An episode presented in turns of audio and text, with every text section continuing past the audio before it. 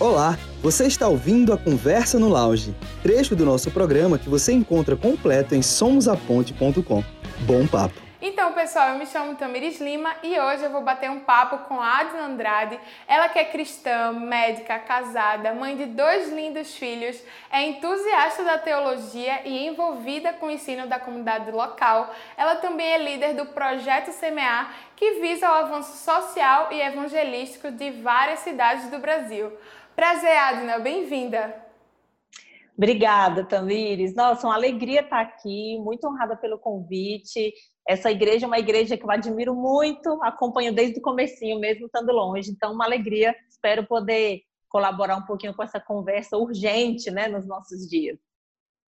É verdade. Então, a gente vai falar um pouco sobre o nosso universo aqui de mulher para mulher. e eu já quero começar falando um pouco sobre a cobrança social, né? Como eu já falei na sua apresentação, você desenvolve diversos papéis e muitas vezes a sociedade ela coloca uma pressão em ser uma boa mãe, ser uma boa profissional, em ser uma boa voluntária. Eu não sei se você sente essa pressão, né, de enfim, da sociedade realmente dizer que a gente tem que ser boa em tudo. Como é que você enxerga o desafio de ser mulher nesse contexto aqui no Brasil? Então, essa questão da multiplicidade dos papéis, né, é uma coisa interessante. Eu acho que, na verdade, assim, o homem também passa por isso, sabe? Essa questão de desenvolver várias funções ao mesmo tempo. O que acontece é que nós mulheres, como nós somos assim mais capazes de realizar várias funções ao mesmo tempo, a gente tem muita pesquisa que fala, né, a questão que o cérebro da mulher é um pouco menor, mas faz mais sinapses, a gente consegue migrar do lado direito para o esquerdo do cérebro com mais facilidade. Então, assim, é possível que, biologicamente falando, é por isso que mulher acha tão fácil fazer um monte de coisa ao mesmo tempo. Mas eu acho que a gente acabou, assim, indo além, sabe? A gente acabou é, pulando o corguinho, como fala aqui no Tocantins. A gente vai além da ponta, é, e a gente, hoje em dia, eu acho que em muitos sentidos, a gente mesmo se impõe essa pressão de fazer esse monte de coisa e de ser muito boa em tudo tem muita coisa envolvida, né? Eu acho que a questão das redes sociais é um fator forte, porque a gente sempre vê vidas muito idealizadas. Muito e a gente perfeitas, né? Exatamente, tudo muito instagramável, né? E a Sim, gente tenta reproduzir isso para nossa vida. Só que isso é impossível, Você já sentiu né? essa pressão, assim, alguma vez? Então, eu me É, assim, externamente não, na verdade. Eu lido muito bem com isso, mas eu me autoimponho isso com frequência principalmente ah, no universo da maternidade, sabe? Eu acho que o universo da maternidade é um universo assim que é, quem não é mãe ainda, mas vai ser, vai sacar isso. É um universo que a gente se, se cobra muito. Então, eu acho que nesse sentido, e de fato, isso é patente, né? A mulher ela é sobrecarregada com o volume de coisas que a gente tem feito. Eu tenho a sorte, assim, eu já tenho 10 anos de casada, né? Então, eu já cheguei uhum. numa fase do meu casamento que a gente consegue ter uma parceria bacana e eu sou bem menos sobrecarregada hoje do que eu era há 5, 6 anos atrás. Mas no comecinho, tipo assim, eu, eu já eu trabalho, eu, eu formei muito novinha, eu formei, eu tinha, ia fazer 22 anos, então já tô há 13, 14 anos aí no universo profissional. Então eu trabalhava muito e chegava em casa, tinha 10 vezes mais coisa para fazer e depois vem os filhos e você quer ser muito boa em tudo, então rola de fato essa pressão, né? Externa e interna. Então, é uma coisa a qual todas nós estamos assim patentes e a gente tem que ter um pouco de malícia para lidar com isso, né? Tanto com a gente mesmo quanto com a cobrança externa, né? Eu acho que a mulher sofre mais nesse aspecto do que o homem, infelizmente. É verdade, Adna. E os tempos estão mudados, né? Antigamente a gente observava que as mulheres realmente ficavam muito em casa, cuidando da casa, cuidando dos filhos, mas elas começaram a observar que podiam e deviam estar ocupando vários lugares na sociedade. Mas mesmo com esse avanço, por exemplo, a gente tem um dado muito interessante de uma consultoria Benny Company e também da rede social LinkedIn, que fala que apenas 3% das mulheres ocupam espaços de liderança nas empresas no Brasil. Então eu quero saber de você é, qual a importância de legitimar a voz feminina nesse contexto. É, então a gente tem assim um caminho longo pela frente, né? É, essa questão da. É, a gente tem que fazer uma análise bem histórica. Assim. Eu vou só voltar um pouquinho atrás, porque eu acho que facilita a gente entender o ponto que a gente está. Né? Eu gosto muito de história uhum. e eu uhum. acho que história ajuda a gente a enxergar assim melhor o presente.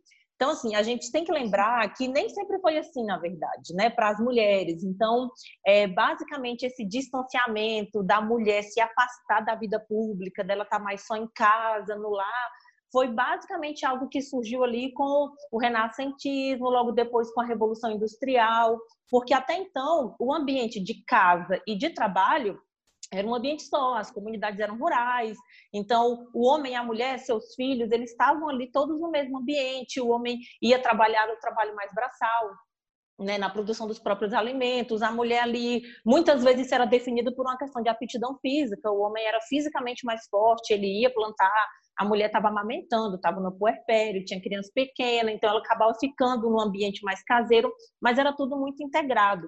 Quando a gente entrou na Revolução Industrial, que você começou a ter o trabalho num lugar diferente de onde a gente mora, foi quando se começou a ter esse afastamento da mulher da vida pública. Então a mulher começou a ficar cada mais, cada vez mais dentro de casa, né, bela, recatada e lá. Isso, exatamente, né? Aquele é, essa frase aí fez sucesso por um tempo, né? exatamente. É, exatamente. Então, mas tem gente que até hoje está querendo aquilo ali para nós. Mas vamos lá. E aí, vamos lá. Então, vai avançando. É, então. E aí foi criando essa, essa, esses ambientes distintos, né? E aí, basicamente, o que de 100, 150 anos para cá, que a gente, nem 150, menos que isso, que se ressuscitou essa conversa de peraí, mas as mulheres têm que ter voz e você tem que pensar. A gente, quando a gente fala das sufragistas, né, da primeira onda do feminismo, a gente está falando Sim. ali tipo de você ter voz em coisas básicas como votar, mas não foi sempre assim, Sim. assim, né? Tem então é, é necessário é, vai, é um processo longo, porque a gente, se a gente for pensar que a nossa cultura ocidental ela tem uma base lá greco-romana, né? Depois isso que eu ia próprio... comentar. Porque na é, Grécia então, Antiga, por exemplo, as mulheres eram privadas de pegar transporte público, né? Então Exatamente. você vê como a gente hoje em pleno século XXI, não tem noção. A gente acha que essa liberdade sempre aconteceu, mas na verdade foi um caminho traçado há muito tempo, né? Exatamente. E a gente está no processo ainda, né? Isso é uma coisa que vai ainda o processo, porque se a gente está falando aí de, no mínimo, dois mil anos, em mais ou menos, de, dessa cultura ocidental que a gente vive sendo formada, não tem como a gente ter essa expectativa que em 100 anos ia estar tá tudo resolvido, né? Eu acho que o pessoal hoje tem um pouco de aflição, assim, com isso, de desespero, que as mulheres têm que fazer isso, fazer aquilo, mas eu entendo isso mais como um processo, sabe? Eu acho que, eu estava até comentando, né, que você está uma década atrás de mim, né? E se quando eu tinha, se quando eu tinha 24, 25, eu já tivesse sido exposta, exposta a esse tipo de discussão, eu já teria entrado bem mais precocemente nesse universo, assim, sabe? De, uhum. de refletir sobre isso eu tive a sorte de estar, tá, de crescer numa família em que as mulheres da minha família são muito fortes. Então, eu não conseguia perceber muito bem essa distinção, tipo, da mulher ter voz ou não ter voz. E eu isso também, é uma coisa eu que eu fui... tive eu sempre tive referências muito fortes, né, na minha família, referências femininas muito fortes. Minha avó, minha mãe, elas sempre foram mulheres muito à frente do seu tempo, como se fala, né? E isso, às vezes, eu notava, nossa, por que outras mulheres também não têm esse reconhecimento de que elas podem ocupar os lugares que elas quiserem, né? Acontece essa trava justamente porque algumas pessoas não têm essa informação ainda, né? É, exatamente. Não tem, às vezes não tem esse referencial. E eu sempre gosto de assim, a gente tem o privilégio de ser cristão, então você consegue ter uma perspectiva mais ampla de tudo. Então, se Sim. você olha no mais amplo, mais amplo da história, a gente tem que começar a pensar. Você começou perguntando do tanto de papel de função que a gente exerce, né? Eu costumo Sim. dizer que, assim, na verdade, eu só tenho um papel a exercer, né? É, quando a gente pensa em papel, a gente pensa assim em função, em objetivo, né? O que, que é a minha função? O que, que eu tenho que fazer como mulher? É a mesma uhum. coisa que um homem tem que fazer. O que, que é o nosso papel? Glorificar a Deus gozá-lo para todo sempre. É uma afirmação clássica da Confissão de Fé de Westminster, né?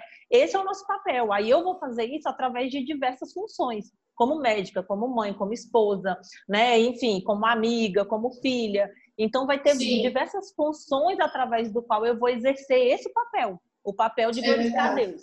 Então, quando os, a gente perde essa perspectiva, mesmos, né? exatamente, é o mesmo papel do homem. Quando a gente começa a tornar os papéis uma questão de guerra dos sexos, coisa de homem, coisa de mulher, aí é quando a conversa fica complicada. Por isso que a gente está do jeito que está hoje.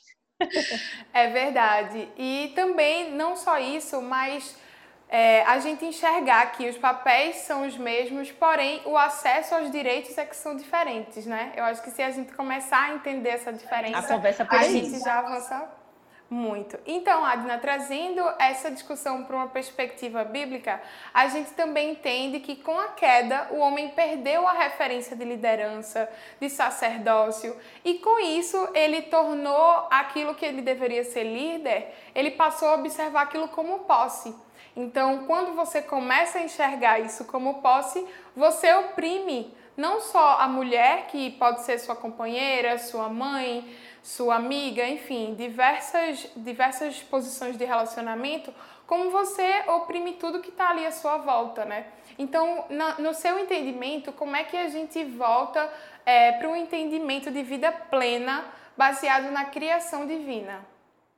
Oh, genial, assim, é, a gente tem que olhar para Gênesis, né? Então, assim, eu digo que a Gênesis, o livro de Gênesis ali é a gênese de todos os nossos problemas, né? Então, as coisas começaram por lá. Quando a gente olha o relato da criação e logo depois da queda, já fica bem evidente ali o que, que aconteceu. A gente tem que compreender assim que a gente está inserido num tempo e numa cultura. E essa cultura, ela não é santa e nem ela é profana ela tem um pouco dos dois, né? Ela tem ambos os aspectos, porque a cultura ela é feita por nós, por gente que somos imagem de Deus e que fomos corrompidos pela queda. Então, quando a gente vai falar da questão aí do papel do sexo, da guerra dos sexos e isso tudo, a gente tem que ter assim o, o entendimento bíblico de que isso foi manchado pela queda. Então, no relacionamento Exatamente. ideal, né, quando a gente olha lá para Gênesis, Deus criou o homem e ele fala assim: não é bom que o homem esteja só, mas o homem estava com Deus. Então, em certo sentido, a companhia divina não era o suficiente para o homem, ele precisava de um igual para ele ser completo. E aí Deus cria a mulher. Então, é, o homem ele não é completo sem a mulher e a mulher não é completa sem o homem, né? As feministas piram ouvindo isso, mas é a realidade bíblica, né, Calma, da história. Gente, vamos é. entender. É vamos entender biblicamente. Então, que acho que esse é o nosso papel, né? A gente tem que entender à luz da Bíblia. Então, o relato de Gênesis é bem claro, né? É, Deus estava fazendo companhia para Adão, mas o próprio Deus chega e conclui: não é bom que o homem esteja só. E ele cria a mulher, então ali existe um relacionamento perfeito, né, de encaixe, de complementariedade, né? Então eles passam a se tornar completos, um complementando o outro. Deus dá ordem para Adão. Se você ler o relato lá em Gênesis 2 ou 3, Sim. ele cria Adão e ele dá a ordem, ó, você pode comer de todas as árvores menos dessa. Menos Depois aquela. ele cria menos aquela. Mas depois ele cria Eva né? Então a ordem uhum. foi dada para Adão especificamente e Eva é criada depois. No entanto, Eva é tentada. E a maioria dos teólogos acredita que, de acordo com a língua original, provavelmente Adão estava do lado, assim, a, a linguagem usada dá a entender que Adão estava ao lado de Eva na hora que a tentação aconteceu. Então ele foi uhum. omisso, né, no papel dele ali, e aí a queda aconteceu e tudo mais. E aí quando acontece a queda e que existe o reencontro entre o homem e Deus, e eles, né, a gente ficou com medo porque estava nu, e Deus pergunta: "Mas quem te fez saber que você estava nu?" E tem aquele diálogo e aí tudo acontece, o homem bota a culpa na mulher, a mulher bota a culpa na serpente, a gente vive nessa espiral até hoje, né? Looping, né? Sempre. A gente, é, a gente está nesse loop eterno até hoje. Mas é, Deus conclui falando, né? A, já vai ali um, um, prenúncio inicial de Cristo, né? Quando fala do descendente da mulher. Mas o que, que eu quero chamar a atenção aqui? É quando ele fala lá que vai multiplicar as dores de parto da mulher e fala: o teu desejo será para o teu marido e ele te dominará. Então, a, a, a, consequência tipo, imediata da queda já foi uma quebra na relação do homem e da mulher. Até então, eles eram complementares, e a partir da queda passou a ser um exercício de dominação a mulher na tentativa de tomar a, atitude, a posição do homem, de liderar, e ele dominando ela, e a gente vive nessa guerra até hoje. Acontece que quando Cristo vem, a Bíblia fala de Jesus como o segundo Adão. E ele vem para refazer e para renovar todas as coisas. Então, pra se quebrar, eu né? para quebrar, exatamente. Jesus dá o final certo para essa história, né? Então, se Sim. a gente entende que nós somos hoje, né, a nós somos o corpo de Cristo, é assim que a Bíblia se refere à sua igreja, né? Nós somos Sim. a continuidade da obra de Cristo, somos pequenos cristos na terra, é exatamente no mundo, no universo da igreja que tem que existir a relação ideal entre o homem e a mulher. Então, não tem como essa resposta vir da sociologia, não tem como essa resposta vir das leis, isso tudo são ferramentas. Mas a resposta isso. de verdade, de como a gente vai restaurar essa relação, ela só vai existir dentro do universo da igreja.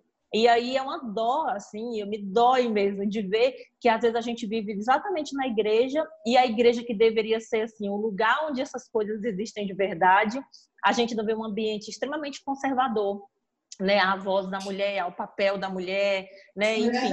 Mas é, a resposta está aí a resposta é bíblica, não tem um outro lugar para a gente procurar essa resposta do que, que é o meu papel mulher, como esposa, mãe, e o meu marido procurar esse papel. Tem que lembrar que nem toda mulher casa, nem toda mulher vira mãe, então o nosso papel Exatamente. não pode estar vinculado a esses, a nossa identidade não pode estar vinculada a esses papéis, né? Então, quando a nossa uhum. identidade está afirmada em Cristo, muda a perspectiva como a gente entende essa relação, né? Deveria é mudar. É, eu achei muito interessante que você falou da omissão, né? De o homem se omitir em várias situações e também da quebra que Jesus fez né? Eu quero finalizar Sim. também trazendo essa perspectiva, porque Jesus foi o maior exemplo de acolhimento, né? De dar voz Sim. às mulheres naquela época em que as mulheres eram tão desvalorizadas, em que os religiosos ficaram abismados, né? Como é que Jesus dá voz Sim. a essa mulher, né? A gente vê várias passagens que falam sobre né, esse espanto da sociedade da época. E eu queria saber de você como é que a gente resgata essa essência, né, de valorizar a mulher tanto na igreja, quanto na sociedade, quanto na família. Como é que a gente faz esse processo de resgate à essência de Jesus? É, aí é ótimo, assim, Jesus, a gente tem que entender que Jesus era um homem judeu do primeiro século, né? E ele foi criado dentro dessa cultura e o, os discípulos, quando foram escrever os evangelhos, né? O Mateus, Marcos, Lucas, João, foram escrever, eles eram homens judeus do primeiro século, uma cultura patriarcal, né, tudo. Mas eles tiveram esse cuidado de registrar nos evangelhos esse essas interações que Jesus teve com as mulheres, a necessidade delas serem valorizadas, essa tentativa de Jesus de resgatar a voz da mulher, o papel da mulher. Então, assim, você vê que os evangelhos, eles relatam, por exemplo, o cântico de Maria, eles relatam que Sim. Maria estava na cruz aos é pés de né? Jesus, né? Isso, é lindo, inclusive. Então, você pensar assim, que os discípulos, sendo homens do primeiro século, mas eles entenderam a necessidade, a importância de existir um registro daquilo porque era necessário que o papel e a voz e a, o lugar da mulher fosse já naquela época retomado, né? A mulher não entrava nem nas contas, né? 5 mil homens, fora as mulheres e as crianças. por isso que é interessante também fazer uma leitura mais feminina da Bíblia, né? de você Sim. ver onde é que as mulheres se encontraram com Jesus, onde é que elas viveram com Jesus. Ali é muito importante isso. É, exatamente. E, e nesse sentido, assim, de você falar, né, de fazer uma leitura feminina da Bíblia, então, assim, ó, se a gente vê Jesus tomando esse tipo de postura, isso traz uma mensagem para a igreja, para nós que somos os cristãos, os pequenos cristos de hoje. A gente Sim. tem que manter, na verdade, dar continuidade nesse legado que Jesus iniciou lá atrás. E a gente passou por períodos muito obscuros da história, períodos em que as mulheres tiveram muito mais voz do que tiveram do que né, em tempos mais recentes.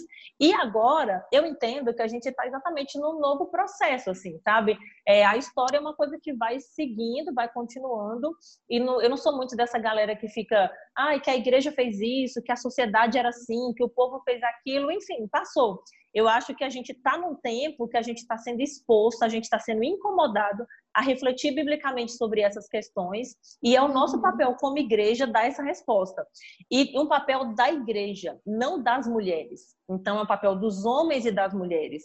Enquanto isso for assunto restrito à conferência de mulheres, a coisa que só mulher fala, a uma coisa que parece que eu estou tendo que brigar por Porque isso. Porque senão fica na bolha, né? E não sai. É, fica na bolha, exatamente. Então, isso é um papel assim que a igreja tem que assumir para si né? Tem que entender, a gente tem que ter essa leitura crítica. Aí eu estava comentando sobre, assim, eu me interesso muito por teologia, né? E é um assunto que eu gosto, que eu leio, que eu reflito. E eu acho que a vida é teologia, né? A gente, toda coisa a gente tem que ter um olhar, porque teologia basicamente é procurar conhecer quem Deus é. E aí é, a gente tem pouquíssimas teólogas, a gente tem dois mil anos de história de teologia cristã propriamente dita sendo feita e a gente pode contar nos dedos mulheres ao longo da história teólogas. E agora a gente está começando a ter um despertar de mulheres, meninas se interessando por teologia, lendo sobre isso.